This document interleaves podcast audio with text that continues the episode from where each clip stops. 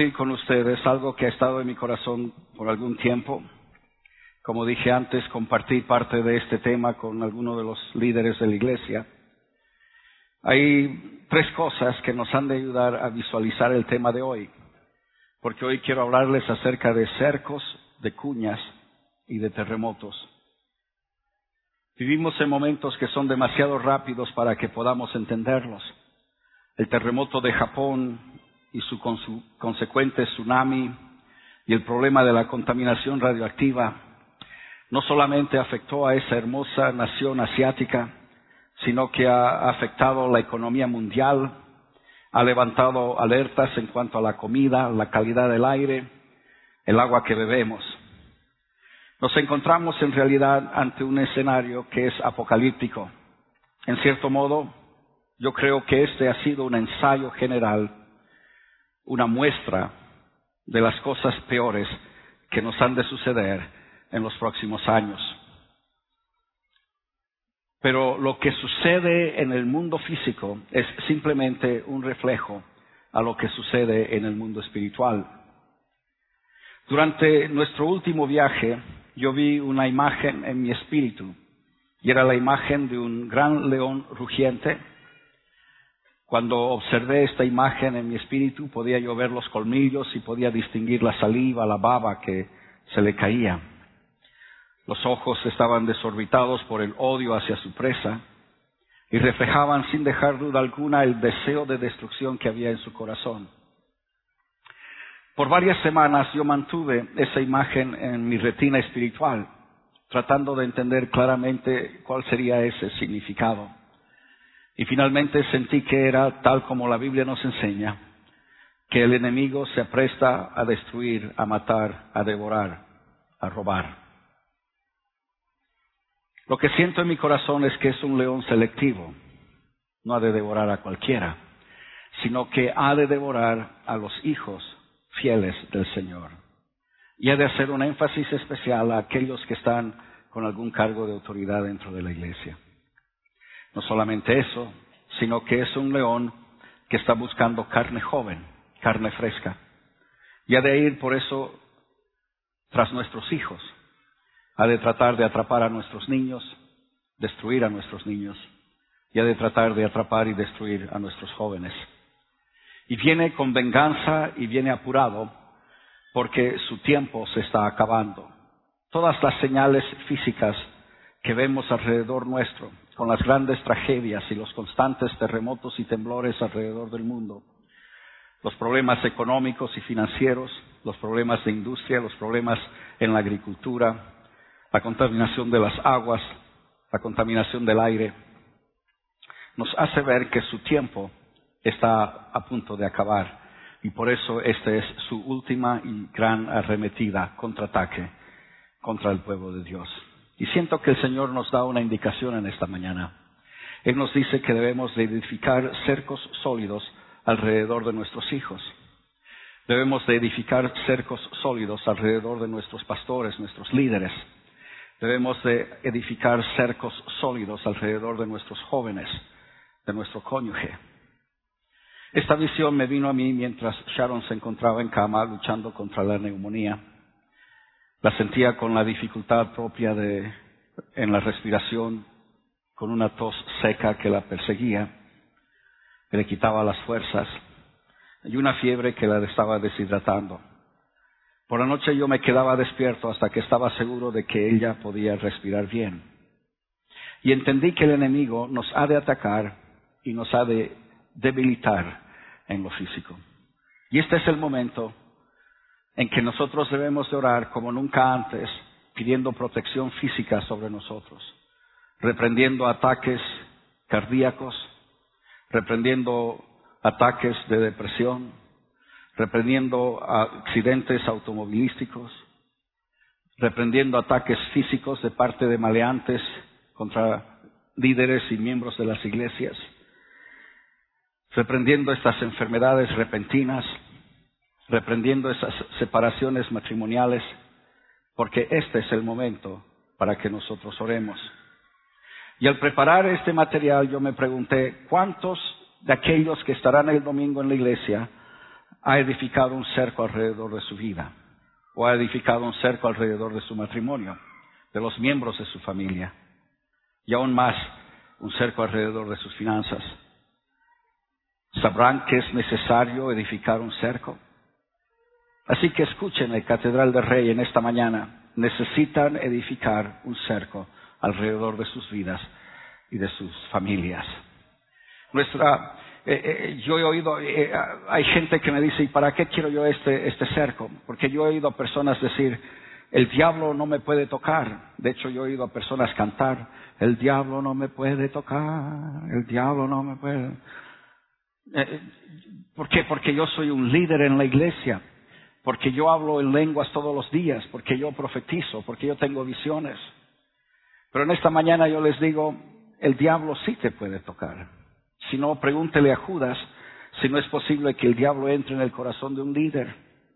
El diablo entró en el corazón de Judas, nos dice la Biblia, mientras él se encontraba reclinado a la mesa del Señor, tomando con los otros la Santa Cena.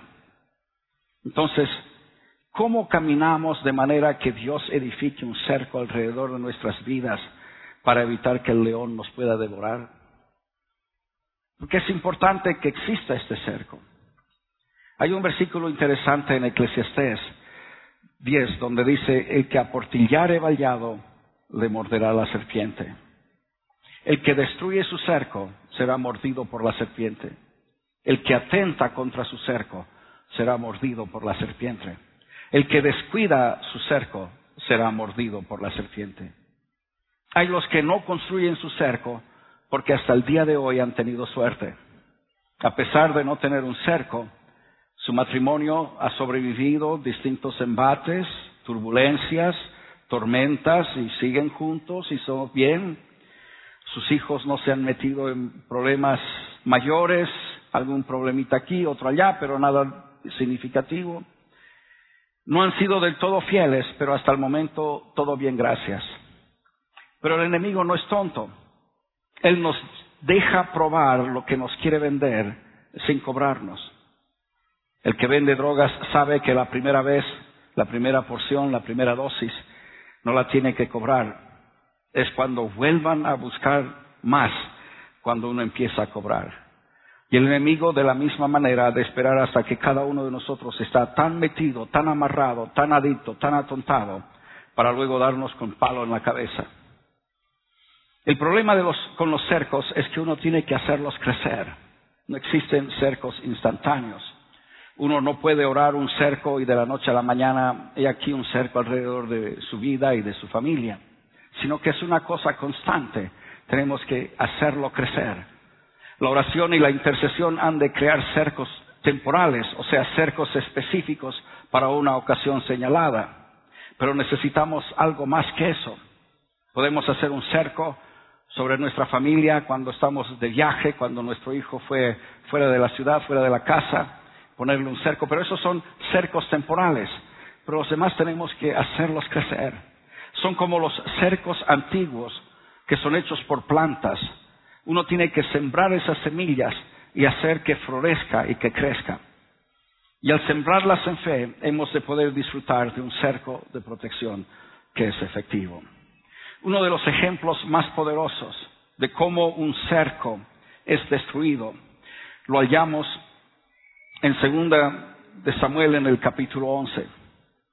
En ese capítulo vemos a David ser tentado y ceder ante esa tentación. Al principio de ese capítulo vemos a David como un héroe nacional, el que derrotó al gigante, un rey sabio, un guerrero, el guerrero de Israel, el héroe de mil batallas, el hombre cuyo, corazón es según el corazón de Dios, el salmista predilecto de Jehová. Pero el, el capítulo termina agregándole dos títulos más, el adúltero y el asesino. La pregunta que se han hecho millones de personas durante miles de años es, ¿cómo es posible que un hombre tan espiritual como David pueda caer tan bajo. Pero eso no sucede solo en el tiempo de la Biblia. Eso no ha sucedido solamente hace cuatro mil años, cinco mil años, sino que es algo que nosotros encontramos hoy, hoy también dentro de nuestro pueblo eh, cristiano. Hoy vemos lo mismo. No tomamos el tiempo para establecer un cerco, no lo cuidamos bien, lo vemos como algo tan inútil. Es como aquel que no compra un seguro porque después de todo hasta hoy nunca lo ha necesitado. Luego nos hacemos preguntas, ¿por qué una mujer intercesora, espiritual, mujer de oración, igual cae en el pecado? Constantemente se nos informa de grandes líderes espirituales que revientan su vida estúpidamente. ¿Cómo puede el autor de tantos salmos transformarse en un asesino? La respuesta es fácil. Él aportilló, destruyó su propio vallado, destruyó su propio cerco. Y hay cuatro cercos que cada uno de nosotros necesitamos construir. He de tomar cuatro ejemplos de este mismo capítulo 11 para explicar estos cuatro cercos. El primer cerco es de caminar en el propósito de Dios. El segundo cerco es de hacer, es el que hacen las personas que Dios pone en nuestras vidas. El tercer cerco es el de la presencia de Dios, de la cobertura de oración, de intercesión sobre una persona. Y el cuarto cerco es el de nuestra vida de santidad. En esta historia vemos que cuando era el tiempo en que los reyes iban a la guerra, David envió a Joab, a los valientes de David y a su ejército a la guerra pero él se quedó en Jerusalén. De haber estado donde él debía de estar, él nunca hubiera visto a Betsabé. Por eso les digo que hay un cerco que se genera cuando nosotros estamos caminando, caminamos en el propósito de Dios. Hay protección en hallarnos donde Dios nos llamó. Cuando yo estoy ministrando, cuando me encuentro en el sitio donde Dios quiere que yo esté, entonces yo estoy enfocado, estoy centrado, en un propósito divino. Y eso siempre me da protección. ¿Por qué? Porque cuando estoy ministrando, estoy alerta. Veo cosas que en otro momento no puedo ver. Puedo ver el futuro, puedo ver el propósito del corazón de la persona, puedo ver la intención de un individuo, puedo ver lo que Dios quiere hacer en ese momento, en ese lugar. Y cuando usted está donde debe estar, su espíritu estará alerta a los ataques del enemigo. Y eso en sí es un cerco impenetrable. David tenía que estar en el campo de batalla y allí hubiera estado cercado y no hubiera cometido la estupidez que cometió. Pero él no estaba caminando eh, en, en los designios de Dios, en el propósito de Dios. En estos versos que leímos, que componen esta historia, hay un, un verbo que se repite varias veces y que me llamó mucho la atención. Es un verbo, el verbo que dice enviar. El verbo enviar. David envió a su ejército. David envió a Joab. David envió un mensaje. David envió a llamar a Betsabé. David envió que mataran a Urias, el marido de Betsabé. Hay una gran diferencia entre enviar y ser enviado. David estaba rodeado de personas, de consejeros, de siervos, personas que estaban pendientes a su voluntad, y él envió a quien quería a que se haga cualquier cosa que él deseaba. Pero cuando llega el día en que uno es reducido a ser el que envía y no es el enviado, siempre ha de estar en problemas. Cuando llega el día en que delegamos a otros que haga lo que nosotros debemos hacer, estamos en, en problemas. Nosotros delegamos, Tal vez lo hacemos en una forma inconsciente. Venimos y le decimos al pastor, ore por mí. Pero usted ore por sí mismo. No, no, no, usted ore por mí. Entonces estamos delegando a alguien o le decimos a una hermana que conocemos que sabe orar, que ora bien, que tiene, es parte del ministerio de intercesión o lo que sea, que ore, pero nosotros no oramos.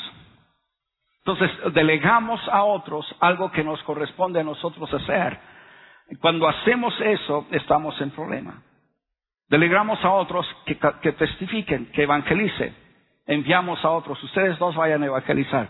¿Y tú? No, no, yo, yo me quedo aquí por si alguien viene. Que no esté vacío este lugar, que no vengan a robar. Y enviamos a otros a que hagan lo que nosotros debiéramos de hacer. Entonces, cuando enviamos a otros a que hagan lo que es nuestra responsabilidad, estamos dando un primer paso hacia un fracaso. Uno no puede delegar lo que Dios nos ha llamado a que hagamos. Entonces, yo me sonrío cuando vienen hermanos, hermanas y nos dicen a los pastores, tenemos que hacer un ministerio para llegar a las lagartijas que están en el desierto de Atacama. Oiga, buen ministerio. Hágalo, hermana. No, no, no, yo quiero que ustedes lo hagan. A mí el Señor me habló de que tenemos que tener un ministerio para eso. Bueno, hágalo usted, no lo deleguen los demás, si el Señor le habló. Pero vemos aquí que David envió a Joab a que tomara su lugar en el campo de batalla. Pero no solo eso, sino que también dice la Biblia que envió a sus amigos, a los valientes de David. Estos eran aquellos que habían crecido junto con él en Belén. Eran aquellos que habían estado con él en la cueva escapándose del rey Saúl. Eran los únicos en todo el reino que podían corregir al rey, que podían llamarle la atención. Y de haber estado con el rey, esa noche esa mujer nunca hubiera entrado en el palacio. David aportilló el cerco de protección que generan los que Dios puso cerca de él. Y esto me trae a mí a que yo haga una pregunta en esta mañana. ¿Hay alguien en tu vida que te puede corregir? ¿Hay alguien cerca tuyo que de tu confianza? ¿Hay alguien que pueda llegar y decir, no, eso no se hace, eso no está bien? ¿Hay alguien que te pueda reprender cuando estás haciendo algo que no debes de hacer? ¿Hay alguien que pueda protegerte con una palabra? Decir, no, no vayamos allí, no vayas a ese sitio, no inviertas tu dinero en eso. Hay alguien cerca tuyo que puede hablar a tu corazón. ¿Quién está en tu vida que te puede corregir? ¿Quién está en tu vida que puede hacer cerco de protección para ti? ¿Quién está en tu vida lo suficientemente cerca de ti para que te pueda llamar la atención? Aquellos que están sobre ti no están allí por coincidencia. Están allí porque Dios los puso para tu protección. Estamos aquí los líderes de la iglesia para hacer un cerco acerca suyo, alrededor suyo. Y a veces venimos con palabras y le decimos, no haga eso, no vaya a tal sitio, no se meta en eso. Y las personas se ofenden porque estamos de algo así. Y hemos tenido muchos que dijeron, no se meta en nuestra vida, pastor. No se meta conmigo. Yo sé lo que estoy haciendo. Todo lo que queremos hacer es un cerco para protegerlos. Queremos ser un paraguas para protegerlos de la lluvia. Y nunca triunfará a menos que haya alguien cerca suyo que le cause un cerco. Alguien que le diga la verdad, quiera usted oírlo o no. Alguien que le hable directo a su corazón. Pero no solamente Joab fue enviado al campo de batalla, y no solamente David envió a sus amigos, aquellos valientes de David, aquellos que tenían el permiso de tutear al rey, sino que también envió el arca del pacto al campo de batalla. En otros tiempos, David no hubiera podido dormir tranquilo en el palacio, sabiendo que el arca estaba fuera de la ciudad de Jerusalén. De hecho, cuando el arca estaba fuera en el pasado, él se desvelaba por la noche pensando en ese arca. ¿Por qué? Porque el arca representaba la presencia de Dios.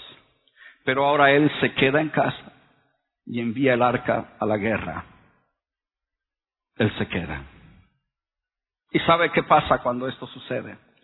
Sucede que se queda sin la cobertura de la presencia de Dios. Sin las oraciones de los sacerdotes que oraban por el rey 24/7. Porque los sacerdotes tenían que acompañar el arca. No podía el arca ir sin los sacerdotes. Entonces los sacerdotes, los pastores, se fueron con la presencia. Y David se quedó sin la cobertura de oración, sin que alguien estuviera cerca orando por él, sin interceder por él. Y esto me lleva a hacer otra pregunta. ¿Usted ora? Pero de ver, eh, este, hablemos en realidades, no estemos hablando de, ah, sí, yo antes de comer Gracias por este alimento. O antes de acostarme, Señor, protégeme mientras duermo. No, no sea, no, no, no estoy hablando de esa, esa apariencia de oración, sino en realidad usted ora. Pregunta más directa todavía. ¿Usted ora por su cónyuge? ¿Ha orado por su esposa últimamente, por su esposo? ¿Ha orado por sus hijos, por nombre, por sus nietos? ¿Ha tomado el tiempo de hacerlo? Me preocupa y hago esta pregunta porque eh, llevamos más de 700 noches de oración en esta, en esta iglesia, más de 700 noches de oración. Y yo puedo nombrar cada uno de los que han de venir este martes y este miércoles y este jueves al culto de oración, porque son siempre los mismos, siempre los mismos 15, los mismos 10. Y muchos de ustedes brillan por su ausencia, jamás vinieron a un culto de oración en la iglesia. Nunca han venido. Y de repente hablo con alguno de ustedes y me dicen, no, lloro en casa. Ese es un cuento tan viejo y tan mal usado que nadie lo cree. Usted en casa no ora. Usted mira la tele. Usted hace otras cosas, se mete en internet, pero en casa usted no ora. Entonces, ¿está usted cultivando la presencia de Dios en su vida? Y la oración es tan importante. Tanto es así que cuando leemos Efesios 6, Pablo nos está dando acerca, nos está hablando acerca de la armadura de Dios. Y vemos que la parte más importante es la oración el uno por el otro. En Efesios 6, 18 dice, orando en todo tiempo, con toda oración y súplica en el Espíritu, y velando en ello, con toda perseverancia y súplica por todos los santos. Hay una cobertura, un cerco, una protección que solo se genera cuando nosotros oramos. Entonces, él se había alejado, él, no estaba caminando en los designios de Dios. Él tenía que estar en el campo de batalla, se quedó en Jerusalén. Él aportilló su cerco cuando mandó a sus amigos y los alejó. Se quedó sin esa protección, sin ese cerco. Luego mandó el arca de Jehová la presencia de Dios, la oración, la mandó al campo de batalla y él se quedó. Y finalmente él desechó el camino de la santidad. ¿Por qué? Bueno, eso es consecuencia de haber roto su cerco. No caminaba en el propósito de Dios para su vida, él era el rey, no era uno cualquiera que podía quedarse en casa. No tenía a las personas cerca que le hicieran un cerco había desechado la presencia de Dios y por consiguiente su caminar ya no era de santidad. Y con razón la tentación lo venció con tanta facilidad. Estaba sin un cerco de protección alrededor suyo. Construyamos estos cercos de protección alrededor de nuestras vidas.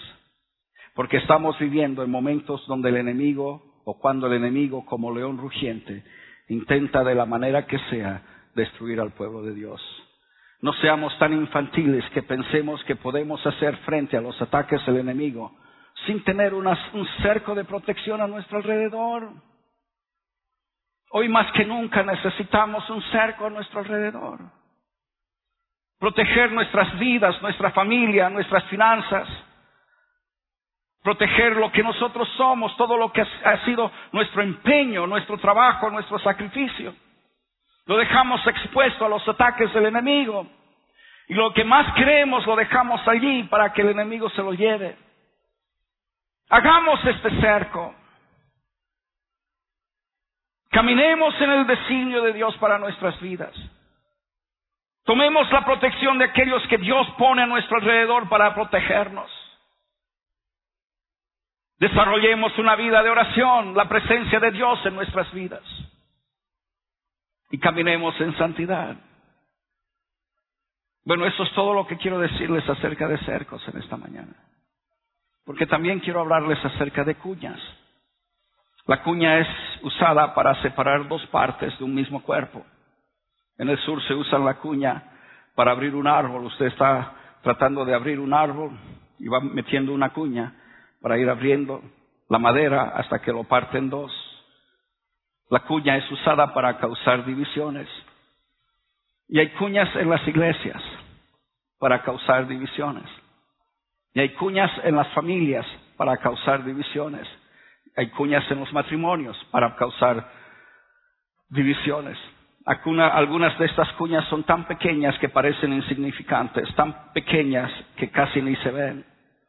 Pero el enemigo ha ido instalando cuñas en una forma estratégica en la iglesia, en la familia, en el matrimonio, en las relaciones entre líderes de las iglesias locales, entre líderes dentro de la misma iglesia, entre amigos, entre compañeros, entre miembros de la familia, entre cónyuges en un matrimonio.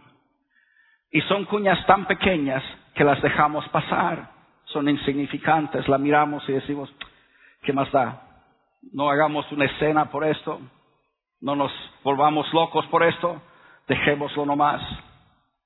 Pero quiero decirles en esta mañana que ninguna relación de amistad se rompe de la noche a la mañana, sino que es un proceso. Quiero decirles que nadie deja una iglesia así repentinamente. Es un proceso. Quiero decirles que hay una cuña oculta, algo que ha ido separando las partes hasta que finalmente hay un quiebre total. Iglesias que no se pueden soportar la una con la otra. En algún momento histórico en el pasado hubo algo que causó un conflicto entre estas dos congregaciones y fue una pequeña cuña, pero los líderes se miraron, Dijeron, bueno, está bien, vamos a dejarlo pasar, pero nunca más he de confiar en ellos, nunca más he de confiar en esa congregación. Líderes espirituales que se sientan a una mesa pero no hablan entre sí. Y lo he visto tantas veces. Miembros dentro de una misma iglesia que ni siquiera se miran, se ignoran, fuerza en la cabeza cada vez que pasan cerca de alguien. Con ese no hablo. Ofensas ocultas que actúan como cuñas y finalmente producen una separación total, un quiebre. Gente se va dolida. No es algo que ha sucedido así nomás, sino que es algo que ha ido sucediendo de a poco. El ejemplo más claro de lo que estoy hablando es lo que sucedió entre Pablo y Bernabé. Si usted lee el libro de los Hechos, ahí descubrimos que Bernabé era el hermano mayor en la fe de Pablo, de Pablo. Lo rescató, lo discipuló, lo presentó a la iglesia, lo protegió de aquellos que lo querían echar de la iglesia. Bernabé fue su aval, lo recomendó y juntos formaron un equipo evangelístico que fue uno de los más llamativos y productivos en la historia de la iglesia. Durante trece años estuvieron juntos en la misma iglesia y juntos fueron llamados al ministerio. En el libro de los Hechos, el capítulo 15, leemos que hubo tal desacuerdo entre ellos que se separaron el uno del otro. Estaban en el mejor momento, en el momento de mayor crecimiento de la iglesia. Asia y Cilicia eran abiertos al Evangelio. Donde quiera que estos dos iban, fundaban iglesias, establecían congregaciones. Y en ese momento estratégico, dos de los más reconocidos líderes de la iglesia, los más, los dos más maduros espiritualmente, tuvieron un desacuerdo violento y se separaron para siempre. Y uno se hace la pregunta, ¿cómo puede ser que dos líderes maduros espirituales puedan estar en un desacuerdo acerca de que si ese joven puede acompañarlos en un viaje misionero o no? ¿Y cómo puede ser que sobre algo tan estúpido se separen los dos líderes más significativos del momento? Alguien dice, bueno, es que Juan Marcos era familia de Bernabé y cuando uno toca la familia, bueno, ese es otro cuento. Pero había algo más que simplemente eso. Y uno comienza a revisar la historia de estos dos hombres de Dios y vemos que situaciones en el pasado que nunca fueron resueltas correctamente. Una cuña había entrado entre los dos y era simplemente cuestión de tiempo para que se separaran. En Gálatas 2 vemos que Pablo reprende a Pedro públicamente en Antioquía. Y dice la Biblia que reprendió a Bernabé también. Y está escrito en una carta que Pablo está llevando a la iglesia en Galacia. ¿Cómo le gustaría que alguien escriba algo así en una carta acerca de usted? Una cuña que no fue quitada en el momento. Un tema que nunca fue resuelto correctamente una situación que se dejó pasar, una ofensa que no se resolvió cuando se tenía que resolver. En Hechos 13 vemos otro ejemplo. Leemos los primeros versos y vemos que Bernabé es el líder. Es nombrado primero, es Bernabé y Pablo. Bernabé es el de la experiencia. Ha caminado con el Señor mucho más que Pablo. Él sabe cómo se hacen las cosas, cómo se predica. Él ha estado más tiempo en la iglesia.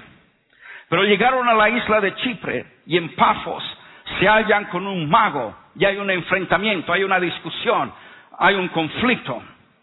Y Pablo es el más lanzado de los dos.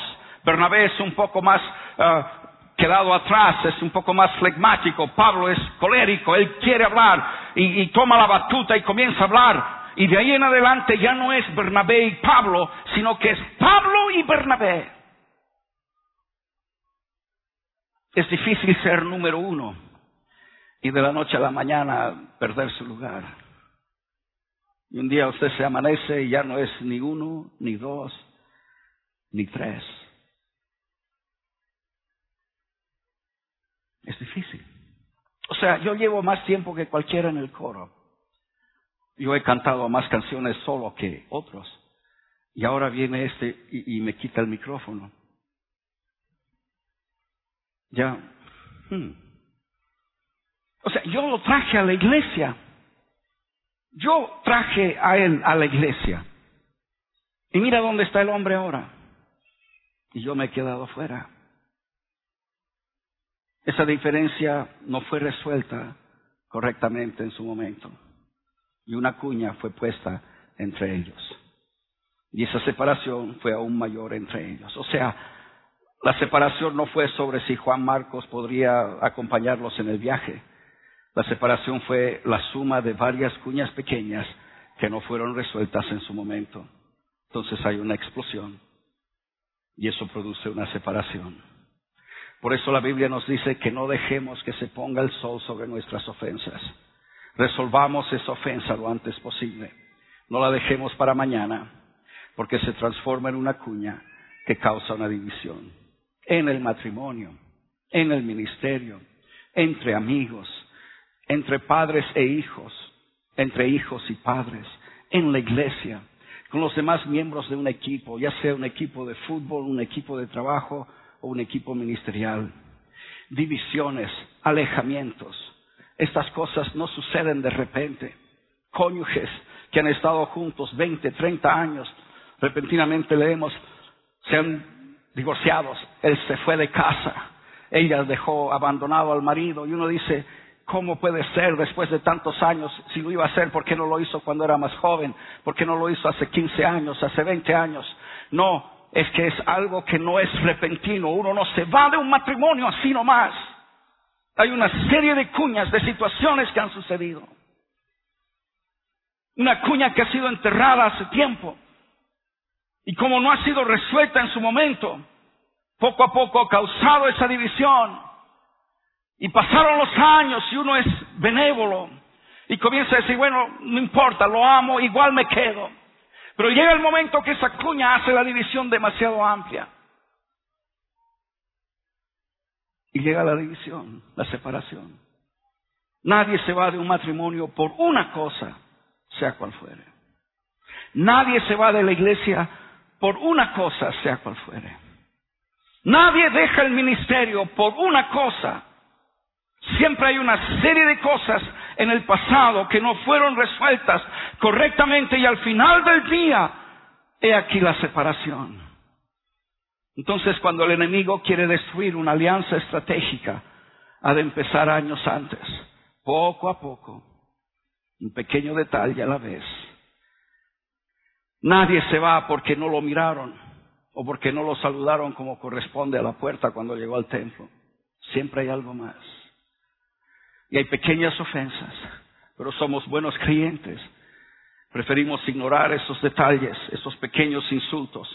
Pero al final del día esos son los detalles que causan la separación y usualmente ha de ser en el momento estratégico, justo cuando usted está recibiendo la respuesta de parte de Dios, justo cuando esa puerta de oportunidad se está abriendo para usted, justo cuando esa, esa persona que usted ha estado tan interesado en ella comienza a mirarlo.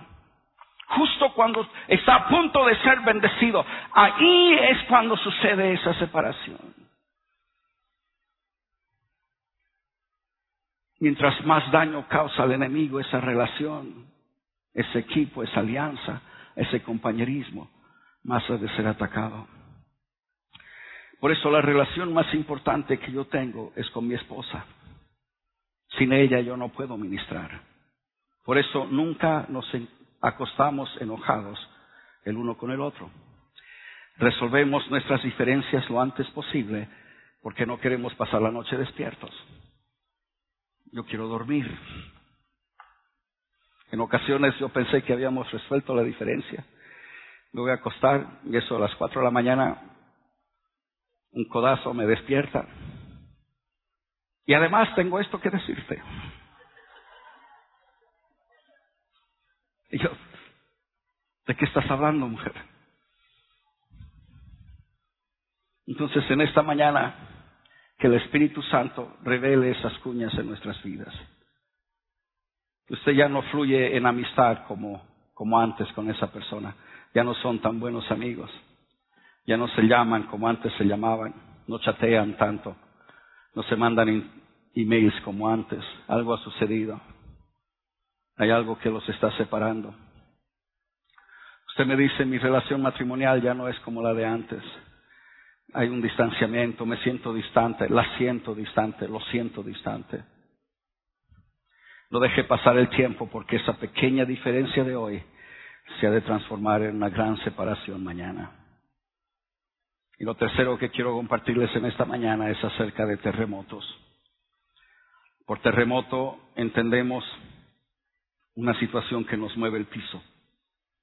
No estoy pensando necesariamente en terremoto que tuvimos el año pasado o el terremoto en Japón, sino situaciones que nos mueven nuestro piso. Tenemos como iglesia, tenemos una época impresionante. Yo estaba reflexionando acerca de esto hace unos días y me da, o sea, me da orgullo y a la misma vez una sensación de inutilidad porque en esta iglesia tenemos el cuidado pastoral más extenso y detallado de la historia de esta iglesia. Tenemos un pastor que es dedicado a los jóvenes, una pastora dedicada a las damas, a las mujeres. Tenemos ministros dedicados a los matrimonios. Tenemos un ministro que es dedicado, dedicado a la alabanza y la adoración. Tenemos ministros que se dedican exclusivamente a los niños. Tenemos una pastora que se dedica exclusivamente a la oración. Tenemos puntos de vida, células, lugares de reunión. Tenemos un ministerio de liberación con la pastora Sharon, su famoso cuestionario. Tenemos retiros, campamentos, conferencias, conferencias proféticas. Tenemos libros, libros, miles de libros tenemos cultos de oración, programas de radio, predicaciones en la web, podcast, email, Facebook, streaming. Ahora vamos a empezar programas en la tele. Los mejores predicadores y los ministros más exitosos del planeta han estado detrás de este mismo púlpito. Tenemos esta semana un millón de líderes y la gran mayoría de ustedes no vendrán. Tenemos Willow Creek, tenemos John Maxwell, Hillsong, Marcos Sweet, Nunca ha sido tan fácil ser cristiano. Nunca ha sido tan fácil alimentarse espiritualmente. Nunca ha sido tan fácil crecer en el Señor. Y nunca ha sido tan difícil hallar crecimiento en los hermanos. Nah, John, nah. Marcos Sweet, no, tengo un CD. Pirata, pero lo tengo, no. Venir a un millón de líderes, ¿Qué me pueden enseñar que yo no sepa? Y el Señor unge pastores para cuidar de la grey, para alimentarla, para protegerla, para amar a las ovejas. Pero no los unge para protegerlos del Señor mismo. Entonces la iglesia, en vez de ser una, un, ejército que marcha de triunfo en triunfo, se transforma en una guardería para creyentes que son gordos y flocos. Creyentes que no quieren crecer, sino que quieren ser alimentados con el biberón, que le cambien los pañales, que le hagan cuchicuchi, pero no le pidan que crezca y hagan algo por sí mismo. Y no les digan que están gordos. Y por eso llegan los terremotos a los hijos del Señor. Y Dios ha de permitir que sus hijos pasen por momentos de grandes dolores y sin sabores. Ha de permitir que haya pérdida financiera en la familia, que usted pierda su casa, que usted pierda sus ahorros, que usted pierda su empleo, aun aquellos que han sido fieles con los diezmos y las ofrendas. Y el pueblo de Dios hace esta pregunta, ¡eh! ¿Qué pasa? ¿Por qué está temblando mi, mundo? ¿Por qué está temblando mi piso? ¿Qué ha sucedido? ¿Dónde está Dios cuando yo tengo dolor en mi corazón? ¿Dónde está Dios cuando a mí me va mal? ¿Dónde está Dios cuando todo se está moviendo a mi alrededor?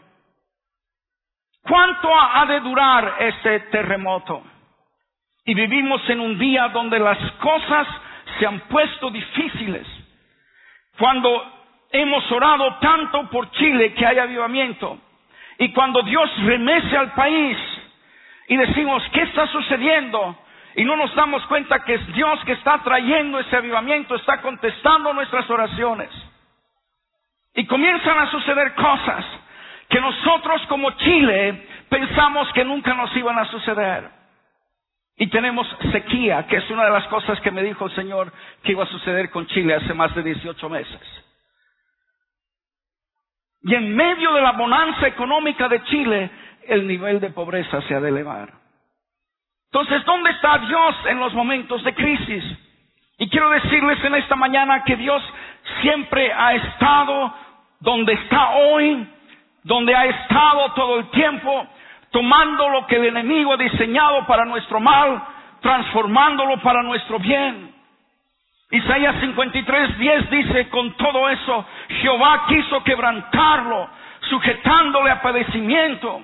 Cuando haya puesto su vida en expiación por el pecado, verá linaje, vivirá por largos días y la voluntad de Jehová será en su mano prosperada. Fue la voluntad de Dios que su Hijo padeciera. Y quiero agregar rápidamente que Dios no nos trae cosas dolorosas a nuestra vida, no nos quita lo que es nuestro, no nos lleva a la quiebra, pero nos permite enfrentarnos con el quebranto, con la pérdida, con el dolor. ¿Por qué Dios nos permite enfrentar al dolor? Isaías sigue diciendo, verá el fruto de la aflicción de su alma y quedará satisfecho. Hoy es un día de temor mundial. El terremoto de Japón afectó a más de 50 naciones. La radioactividad ha llegado a Europa. Estaba chateando con gente de Canarias y me dicen, en en el aire en las Islas Canarias de España se detecta la radioactividad que viene desde Japón. La gente empieza a tener temor en sus corazones. Todos tienen temor y todos preguntan, ¿dónde está Dios? Dice Dios, verá el fruto de la aflicción de su alma. ¿Por qué? Porque solo después del sufrimiento descubrimos el porqué. Y fueron años después de la muerte de mi madre cuando entendí por qué Dios permitió ese accidente de carretera. Solo se ve el camino de Dios mirando en el espejo retrovisor y no por el parabrisas. Y solo después de tu sufrimiento tú sabrás el porqué. Hace algunas semanas estaba recibí un email de unos amigos nuestros que han sido tan generosos con Dios, que han dado con tanto sacrificio a la obra, prósperos, con propiedades, cuentas bancarias, excelentes empleos, ganando mucho dinero, invirtiendo mucho de lo que producían en el reino. Hoy perdieron su negocio, han perdido su empleo, perdido su casa. Están en el paro, es un terremoto. Trataba de decirle, pero sabes, esto nunca es para mal, sino que es para bien. Nunca es para menos, siempre es para más. Y yo puedo sentir, palpar el temor, el dolor de estos amigos nuestros al enfrentarse con algo que nunca han enfrentado en su vida. Pero yo sé que hay un propósito especial detrás de ese momento de dolor. En la hora más oscura, cuando ya nada tiene sentido, cuando todo tiembla a nuestro alrededor, si no nos cuidamos, dudamos tanto de Dios que Él tampoco tiene sentido y Dios es destituido y destruido en nuestras vidas. Pero después del sufrimiento verá el fruto de la aflicción de su alma. Entonces, si uno no se rinde en medio de su terremoto, Dios ha de hacer que el propósito de su vida se convierta en realidad.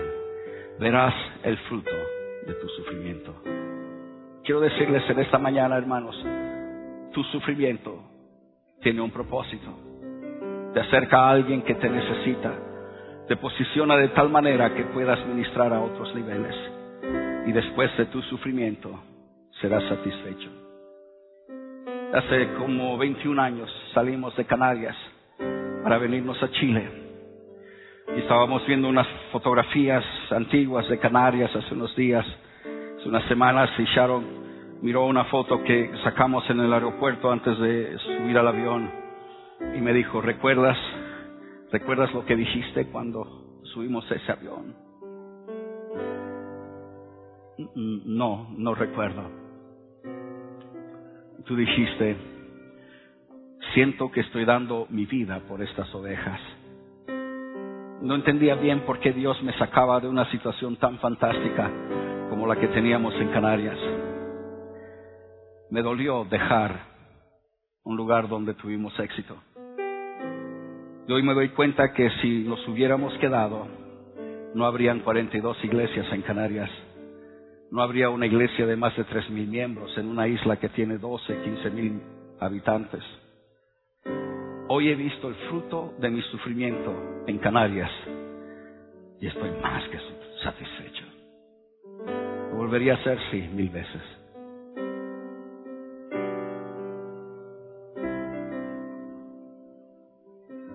He ido varias veces a ese maldito cementerio en Santa Cruz de la Sierra, Bolivia para visitar el sitio donde yacen los restos de mi mamá. Sabe, por tantos años yo tenía una cuña que cada vez se agrandaba más con Dios, porque mis preguntas eran difíciles de entender y de contestar en ese instante. Preguntas, ¿dónde estabas Dios cuando mis padres regresaban del culto esa noche y tuvieron ese accidente de carretera? venían del culto. ¡Del culto! No venían del mall, no venían de una fiesta, venían del culto, por Dios.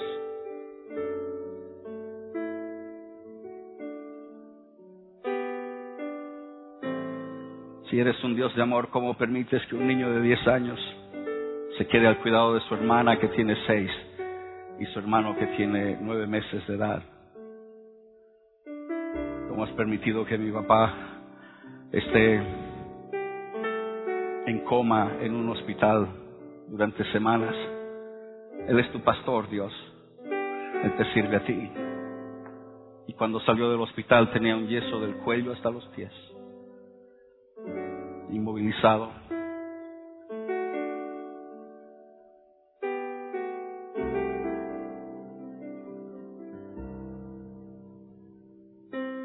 Dios me me quitaste mi niñez. Nunca fui normal después de eso, hasta el día de hoy.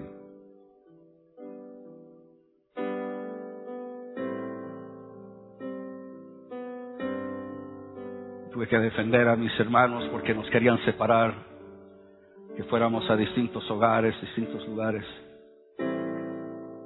No dormía de noche, los metía en la misma cama conmigo, cerraba la habitación con llave, ponía una silla contra la puerta. Tenía miedo de que nos separaran en la noche.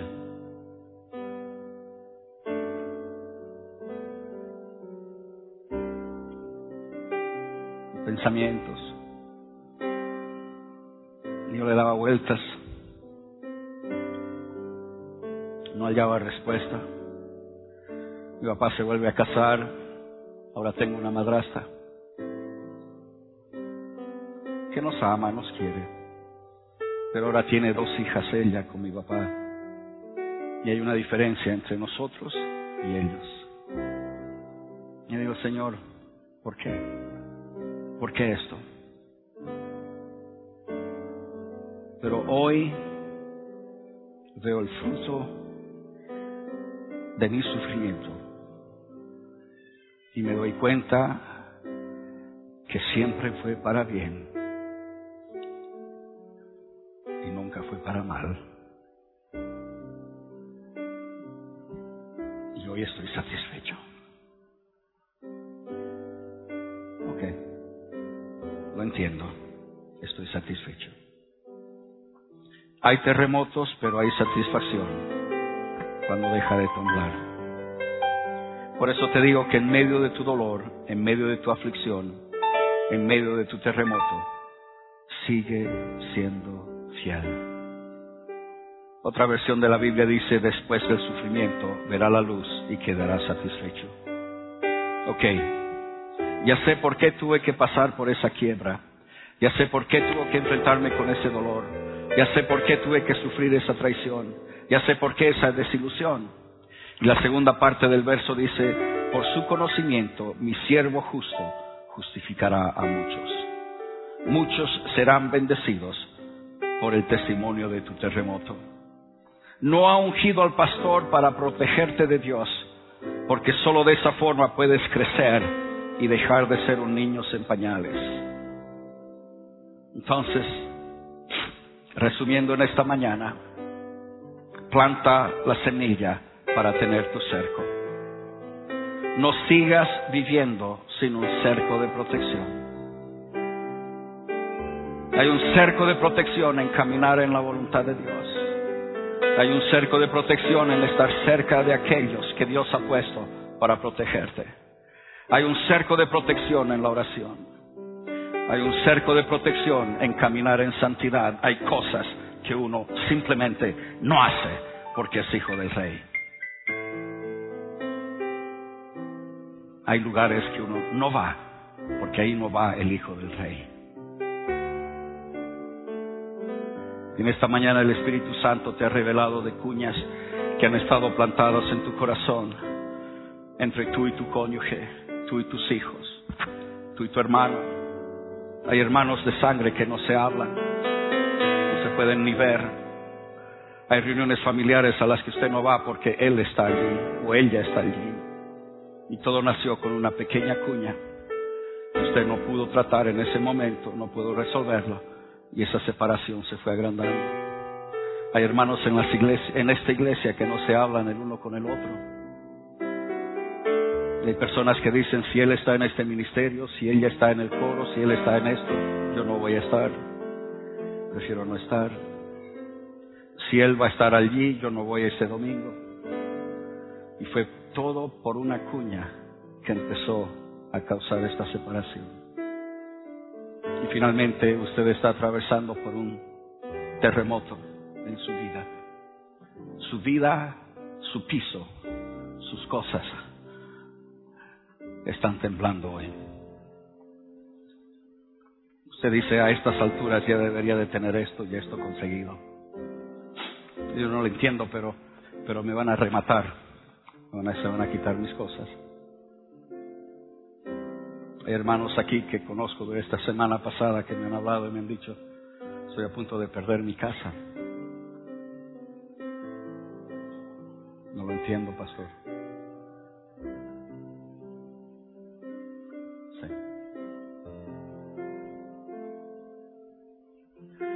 Yo tenía asegurado mi empleo por varios años, pero llegué a trabajar solo tres meses y ya me están echando. Hice planes para esto, para el otro. Tenía todo preparado.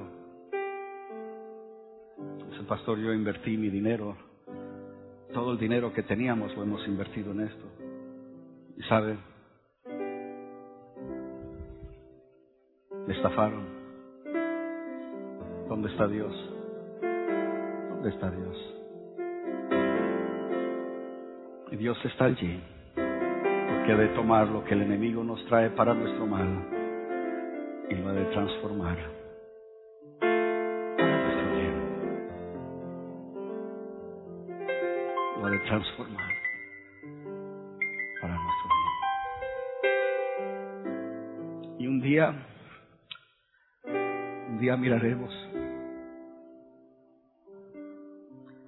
miraremos hacia atrás y recordaremos el dolor que vivimos en ese momento. Y diremos, gracias Señor, porque si no hubiera vivido eso, no estaría hoy donde estoy, yo estaría en otro lugar. Y llegó el día en que yo tuve que agradecer al Señor por llevarse a mi mamá, porque entendí que si nuestra vida hubiera seguido como estábamos entonces, yo nunca hubiera entrado al ministerio. Jamás me hubiera casado con Sharon. Nunca nos hubiéramos encontrado. Yo entendí que la gente que ha sido tocada por nuestro ministerio hoy estaría camino a perdición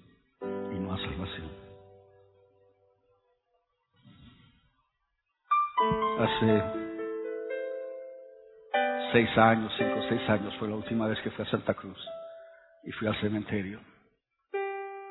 Vi su lápida otra vez de mi mamá. Me miré.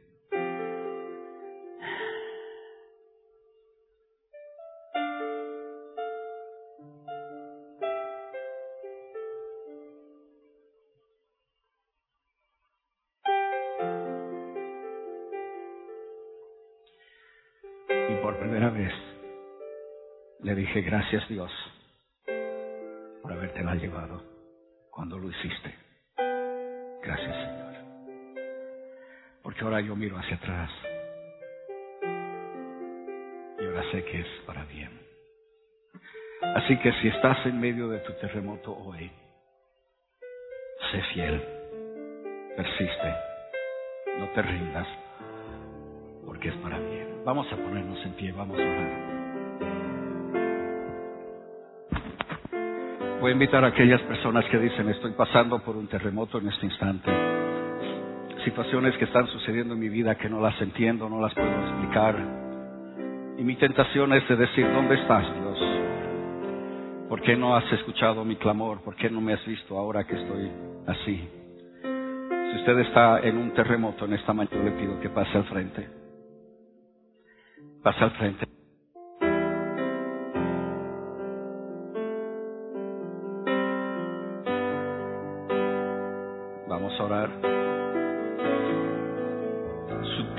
Le está temblando. Lo que usted pensaba que era seguro y sólido, no lo es. Se dio cuenta de que tiembla. Usted no sabe expresarse, no sabe decir, no sabe discernir. Pero sí sabemos una cosa, Dios está a nuestro lado, aún en estos momentos.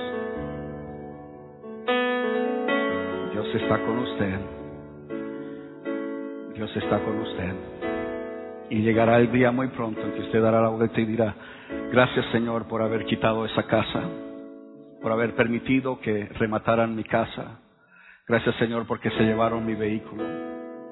Porque si no hubiera sucedido eso, yo no estaría donde estoy hoy. No me hubiera sucedido estas otras cosas. Y mire usted, lo voy a llevar a un punto más, más, más profundo todavía.